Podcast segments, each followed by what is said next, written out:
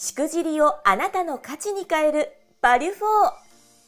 この番組は誰かのしくじりを価値に変えるしくじり失敗にフォーカスを当てた音声チャンネルバリュフォーです。起業家2人が毎回業界問わず多様なゲスト経営者をご招待します。教科書に載らない過去のありえないしくじり体験や経験を一歩踏み出したいビジネスマンに向けて面白おかしく深掘りします。誰かのしくじり体験をあなたの成長の種に変え背中を押す。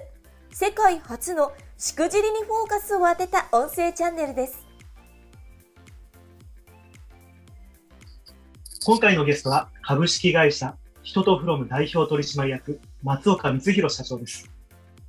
松岡社長は主に調整薬局薬局コンサルティングなどを行っています。本題に行く前にゲストの簡単なプロフィール紹介をさせていただきます。2008年、九州国際大学卒業。同年、サッカー J リーグサガントス対談。2018年4月に在宅に特化したまんまる薬局を開局し、2年で累計許諾数は1万回を超えています。2020年、全国47都道府県薬系企業アワードにて最優秀賞受賞。最も働いてみたいでしょう。薬局アワードオーディエンス賞を受賞されています。よろしくお願いします。よろしくお願いいたします。これ、プロフィールこれ拝見しましたけど、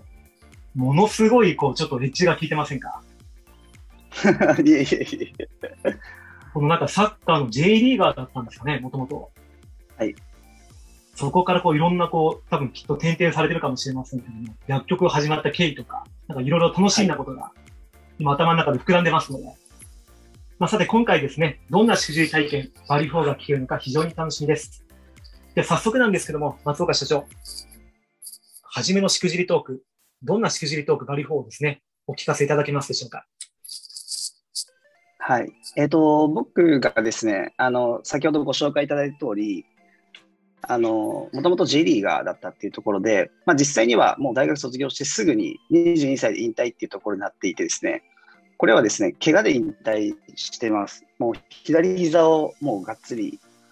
まあ、実際にはリハビリすればもしかしたらいけてたのかもしれないっていうこともあるんですが、ただその怪我に関しての、その、なんですかね、至るまでの経緯が、なかなかこう納得いかないというかですね、まあ、実は同僚の方に無理やりなんですか、削られたというかですね、しかも練習中で、はい、しかも練習中でっていう、まあ、試合でも何でもない状況の時にそういうことをされてですね、まあ、実際にこう、はい、なんでしょう、まあ、僕は、なんだろうな、当時、納得いかなかったっていう気持ちと、あとはやっぱり今まであまり挫折っていうところがなかったので、もう僕に関しては、まあ、なんでしょう、サッカーをできない体になってしまったんじゃないかっていうことと、まあ、含めて、もう寮を抜け出してですね、もうサッカーやめますみたいなところで、まあ、正直言うと、その場で、なんだろう、その頃、あのー、パカパカ携帯だったんで、はい、おってですね、もうけ あの連絡先とかも全部誰誰とも連絡取らないとみたいな感じで、はい、あの出ていったっていう経緯があるんですよね。なかなかちょっと冒頭からあのすごい経緯というか、すごい話をされてますけども。ちょっといくつか確認したいことがあるんですけど、はい、いいですかあぜひぜひ。はいはいはい、はい。まずあの、そもそも J リーガーだったというところで、で、22歳で引退ということは、実動これどれくらいだったんですか、はい、えっ、ー、と、実際にはサテライトの試合とかを出たりとかを含めても、約2か月半ぐらいだったと思いますね。2か月半だったんですね。はい。はい、そうですね。はい。なかったですね。その時に3か月なかったです。はい、その時にこう膝膝を痛めたんですかね。はい。あの、先ほどこう、松岡さんもこう、リハビリすればいけたんじゃないかとおっしゃってましたけども、はい。まあ、きっとあの、もともとサッカーでこうやってたってことは、過去にそういった怪我とかは起こったことはあったんですかね実際に、あの、腰の分離症だったりとか、はい。あとはなんか鎖骨にひび入ったとか、はい。まあ、そういったぐらいのとか、まあ、あと新スプリントって言って、すねがあのにひび入ったりとかするのがあるんですけど、聞いてるだけで痛々しいんですけども。そういうのはあったんですけど、実際にはまあその辺に関しては、あの治ったというか、問題なくやっていけたんですけど、まあ、ちょっとこれは僕もあの一番の大怪我かなっていうような怪我でして、まあ、半月板すべてなくなりましたし。え？半月までなくなるんですか？はい、もう全部半月板をあの取る手術になりましたね。そういうことなんですね。もうはい、膝の中でもうそれが割れてっていうところだったので、はい、なんかそういったところも含めて結構大怪我だったのもあって、まあ、あのー、実際にはリハビリすれば大丈夫だよとか、トレーナーの方含めていろんな方には言われたのは事実なんですけど、一切耳にそういうのも入ってこなくなってましたね、当時は。ということは何かこう入ってこなくなるような状況だったんですね。そうですね。はい、例えばどんな感じだったんですか？いや、まあ、実際にはその怪我をさせてきたというか、その、まあ、今考えると僕自身がやっぱり、なんでしょう、その怪我を防ぎきれなかったっていうのもあるんですけど、当時はやっぱりまだなんですか感情的な人間だったので、その怪我を、えー、自分にさせてきたっていう感覚になっていて、その方をすごく恨んでましたね。あそうなんその、はい。まあ練習中でそんなに無理やり、あのー、実際にスパイクがちょっと半半分にというか、内側がこう、裂けるぐらいの、は割れちゃうぐらいのものになってしまったんで、まあここまでするかっていうところで、なかなかこう、当時は納得いかなかったですね。そうだったんですね。はい。なので、周りの話も全然もう、聞く耳持たずに、もう、あのー、やめますっていう感じ。まあ、やめますも言ってないんですね。もう実際にもう飛び出していったって感じなんで、もういいよっていう感じで。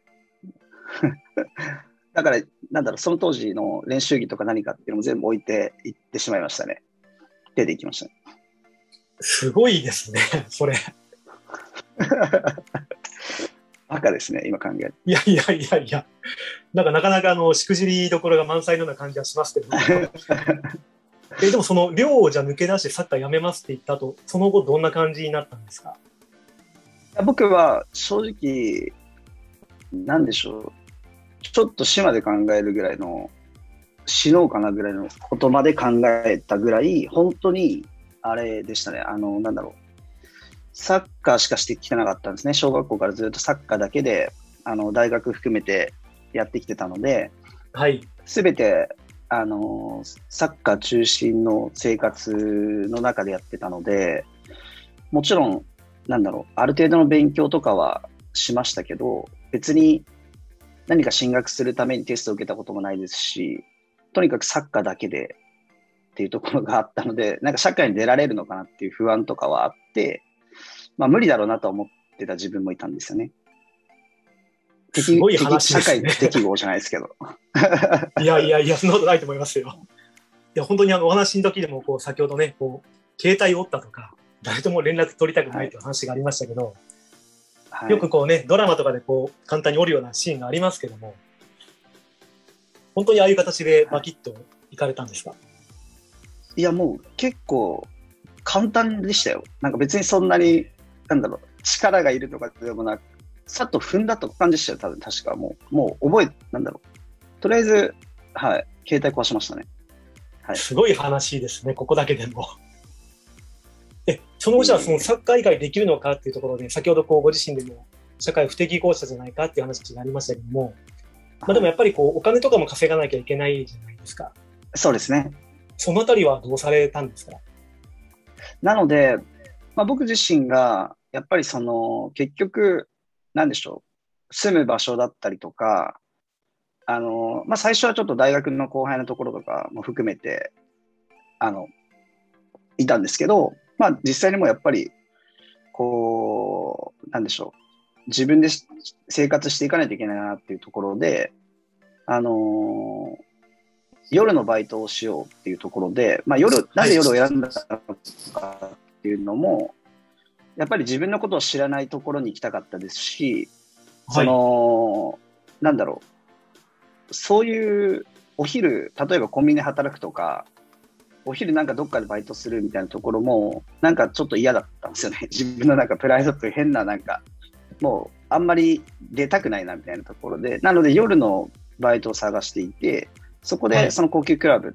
で、えっと働くこと、ボボーイですね、ボーイをするっていうので、あのまずは働き始めましたね。すごい面白い経緯ですね。てっきりこう個人的にはこう先ほどプロフィールでもありましたけども、薬局に行かれたのかなと思ったんですけども、なんかまだ薬局に行く前にいろんなエピソードがあるんですね。そうですね。そうなんです。薬局には行ってないです。ちなみにじゃあこの高級クラブでこうその後、なんかそのあああごひげですか？ああ、はいはいはいはい。そうですね。僕は、あの、当時、もみあげからつながってる、あの、あごひげを生やして、えー、なんだろう、髪の毛もちょっとメッシュな感じの入れて、なんでしょうね。で、肌も結構黒いで、お、なんかやってる人かなみたいな感じは思われるような 様子でありましたね。あれ、この人なんか、まあ、とたまによく言われてました。なんか、スポーツやってます？みたいな感じで言われてたんですけど、でもまあ、あの、いや、もう僕は何もやってないです、みたいな感じで、身を隠してそうだったんですね。いやいやいやいや、すごいですね。でも本当にこのサッカーのこの J リーグの話から、なんかまさかこう、意外なところの、てっきり薬局に行くのかなと思ったら、高級クラブの方で働いたっていう経緯があったので、なかなかちょっとこう、ぶっ飛んだというかですね、エピソードになりそうですね。はい、そんな感じです。ええこれせっかくなんで、この今回のこの、まあ、サッカーの話でいきますとですね、なんかこう、しくじりの糧というかですね、何かこう学んだことってあったりし,、たんですか？えっとですね、やっぱり、あのー今考えるとっていうところになるんですけど、あのー実際に僕も経営者になるってなった時に、やはり過去を振り返るっていう作業ですよね。自分が経験したことからしか人に物事をやっぱり言えないんじゃないかなっていうところ含めて、あの、実、本当は向き合いたくなかった過去なんですけど、そういう過去と向き合わなければならないなっていうところで、今こうやってエピソードしてお話できてるんですけど、そのやっぱ当時本当に死を考えたぐらい辛かったので、あの、ずっと目を伏せながら生き続けてたんですよね。だから、あの、繰り返しになるんですけど、あの、経営をするっていう時に、やっぱりそこを振り返らずにはいられなかったので、考えた時に、僕自身がやっぱり感情的な人間だったっていう過去を理解してですね、で、それを、あの、そのまま感情的に物事を全て捉える人間であれば、やはり経営って難しかったりするので、じゃあなぜそういう行動を取ったんだろうっていうところだったりを論理的に考えたりとかですね。あとは実際にその実践してきたような内容も僕ってやっぱり感情と実践であの生きてきたような過去だったので、そこもやっぱ理論でどういうルールになってたんだろうっていうところを考えたりですね。そういうところを含めていっていくと、やっぱり僕自身はサッカーによってあの育てられた人間なんだなっていうところも含めて、そのサッカーってチームでやってたことだったので、まあ、そこを、なんだろう、今の組織にどういうチーム作りにするんだろうっていうことも、あの当時学んだサッカーでのチームワークだったりとかですね、そういったことを今やっと逆に言語化できているので、もしかしたら当時はやっぱり感情と実践あので動いてしまっていたことが、今論理と理論に落とすことができるので、まあ、そこがあの非常に、なんだろう、役立ってますね。僕はやっぱりそこで感情的で実践で、なんだろう、そういうもう後先考えずに行動した、そういう経験を持ってることによって、やっぱり冷静に考える時も必要あるんだよとか、何かしら今、あのまあ、僕もこの年になって若い子たちを採用することも増えてきてですね、まあ、そういった時にもその子たちのその感情で嫌だどうだっていうところも何かしらなぜそういうふうに思っていてじゃそこって後悔ないように何かにつなげるであったりとかそういうことは僕自身の経験から伝えれるようになったっていうのは非常にあの糧になってます。ものすごい深い糧ですね。まさかサッカーの話から ここまで来るとは、経営の話出てきましたけどね、経営の話が。はい。えー、深いですね。これちょっとあの補足なんですけども、あの、すいません。あの、サッカー、その、まあ、抜け出してサッカーやめたって話がありましたけど、これ、はいサッカーのこの契約とかってなんか破棄されたんですか？そのそのままなんか残ってる形なんですかね？いえ、強制的ですね。あで、あとは、あの、契約金とかも含めて大学にはもう入らなかったりとかですね。もういろいろとちょっと、あの、大人の事情でかなり迷惑がかけてますね。実際には。はい。そんなことがあったんですね。はい。いや、なかなかちょっとあの、ーグの話から、経営の話から、大人の事情の話まで出てきましたんで、えいろいろとあの、本当に深い話ができて嬉しいですね、こちらは。はい、お聞かせいただきました。ありがとうございます。ー、えーありがとうございます。これせっかくなので、次回もですね、また、あの、続きのエピソードをお話しいただくことできますでしょうか？もちろんです。大丈夫です。ありがとうございます。では次回もですね、松岡社長、またよろしくお願いいたします。一旦これで終わりにさせていただきます。ありがとうございました。ありがとうございました。この音声チャンネル、バリュフォーは、4U、手箱の提供でお送りしています。次回の配信もお楽しみに